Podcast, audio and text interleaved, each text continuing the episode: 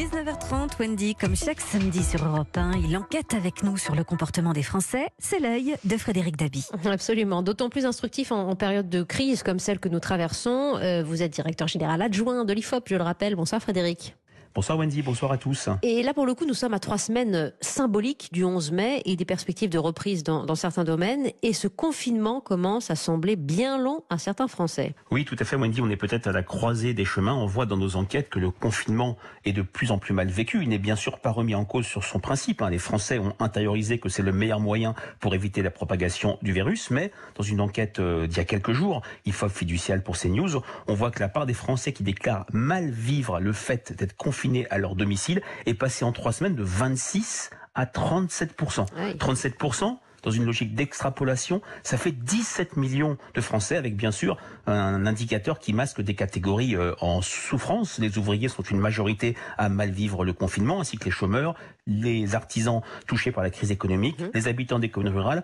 Plus que jamais, hein, cet indicateur est indexé sur les conditions de vie. Et nous avons beaucoup d'attentes, euh, évidemment, des discours, des prises de parole, des allocutions régulières. Une date du 11 mai qui euh, a soulevé plus d'inquiétude que d'espoir, finalement, et ça, c'est le paradoxe de ces derniers jours. Oui, c'est un véritable paradoxe. Hein, au, au, cœur du discours spontané que l'IFOP recueille auprès des Français, oui. l'échéance du 11 mai suscite interrogation, inquiétude, mais avec une véritable mutation. Vous vous rappelez, Wendy, la semaine dernière, il y avait eu des réactions positive. Suite à l'annonce par Emmanuel Macron, mmh. le président avait donné un cap, le 11 mai, un horizon par rapport auquel les Français pouvaient se projeter. Et là, on voit qu'il y a une prise de conscience progressive des difficultés de mise en œuvre. Il est plus facile de confiner que de déconfiner. Dans une enquête, la même enquête, 35% seulement des Français font confiance au gouvernement pour préparer le pays au sortir du déconfinement à partir du 11 mai.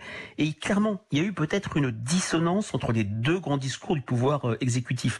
Le 13 euh, avril, Emmanuel Macron avait donné le cap du 11 mai, et celui de dimanche dernier, celui euh, d'Edouard Philippe, avait renvoyé la mise en œuvre, la mise en musique, si je peux dire, de ce déconfinement à la fin euh, avril, n'a pas vraiment donné une sorte de mode d'emploi. Tout ça a créé de la déception, de l'anxiété, même si, bien sûr, tout n'est pas blanc, tout n'est pas noir. Il y a chez beaucoup de Français un discours d'exonération du pouvoir exécutif parce que nous sommes dans une période inouïe et hors norme. Oui, bien sûr, mais il y a quand même évidemment cette, cette politique des poupées russes, c'est-à-dire que d'Emmanuel Macron à Édouard Philippe, à ensuite au monsieur déconfinement, qui décide vraiment, qui applique vraiment et qui va vraiment au front pour expliquer euh, les mesures et les étapes aux Français. Ça, ça ne rend pas très lisible aussi la stratégie de communication du gouvernement. Très très clairement, dans notre dernier euh, indicateur, après une petite remontée la semaine dernière, à peine un tiers des Français considèrent que le euh, gouvernement euh, communique clairement. Et votre image des matrioshkas, hein, des poupées russes, est tout à fait, euh, je dirais, sensée, puisque les Français ne savent plus à quel sein se vouer, si je puis dire.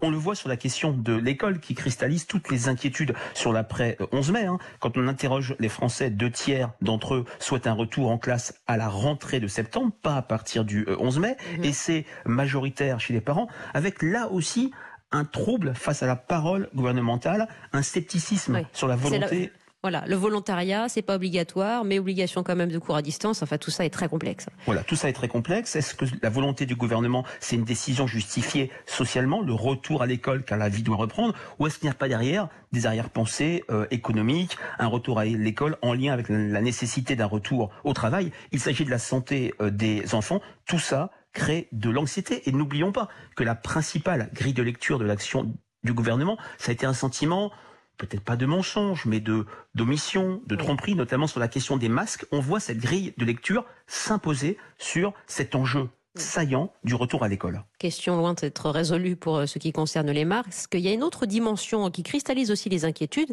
euh, c'est l'optique et l'horizon des vacances d'été. Et là encore, les Français restent dans le flou, Frédéric Dabi. Oui, ce n'est pas du tout un sujet euh, anodin, même si on sait que traditionnellement, un Français sur trois ne part pas en vacances l'été, surtout pour des raisons euh, financière. Là, les, interrogations, l'inconnu et je dirais euh, exacerbé, pourra-t-on voyager euh, en Europe? Quels éléments de mobilité d'une région à l'autre? Et là aussi, Wendy, on retrouve cette incapacité à se projeter. Tout cela est générateur d'anxiété sur un écosystème des vacances où les Français voient le secteur du tourisme, le secteur de l'hôtellerie, de la restauration à l'arrêt. Tout ça crée de l'inquiétude, mais tout de même, sur l'école, comme sur les vacances d'été, il y a un élément de réassurance très fort chez les Français quand on les interroge, c'est qu'ils ont le sentiment que les maires des grandes villes, n'oublions pas que le maire est vraiment l'élu de référence pour les Français, vont être peu ou prou associés à cette sortie, à ces différents scénarios de sortie du confinement. Absolument, et c'est une affaire qu'on suivra évidemment de très près euh, avec vous et avec euh, l'IFOP Frédéric Dabi.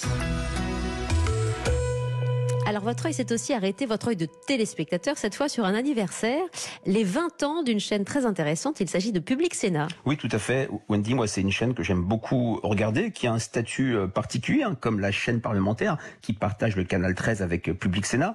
Ce n'est pas vraiment une chaîne généraliste, ce n'est pas non plus une chaîne d'information, mais c'est une chaîne qui arrive, qui est arrivée dans le temps avec ses différents présidents, Jean-Pierre Alcabache, Gilles Leclerc, Emmanuel Kessler, à créer de la différenciation, de la distinction par rapport aux autres euh, canaux, avec des atouts forces, d'abord des documentaires, de très très bonne qualité, notamment des documentaires euh, politiques. Très récemment, je parlais des, je parlais des maires, il y a eu des documentaires sur les maires des très grandes villes, hein, Philippe Seguin, euh, Alain Juppé, Gérard Collomb, Martine Aubry. Il y a eu quelque chose qui m'a beaucoup touché sur le mythe Philippe Seguin, des choses un peu plus larges sur Louis Pasteur, sur Camus. Et puis il y a la question des débats. C'est vraiment une chaîne où, où, les débats sont moins l'occasion de foires d'empoigne comme parfois, parfois sur les chaînes d'information, qu'au contraire l'envie de comprendre, l'envie de décrypter les différents enjeux.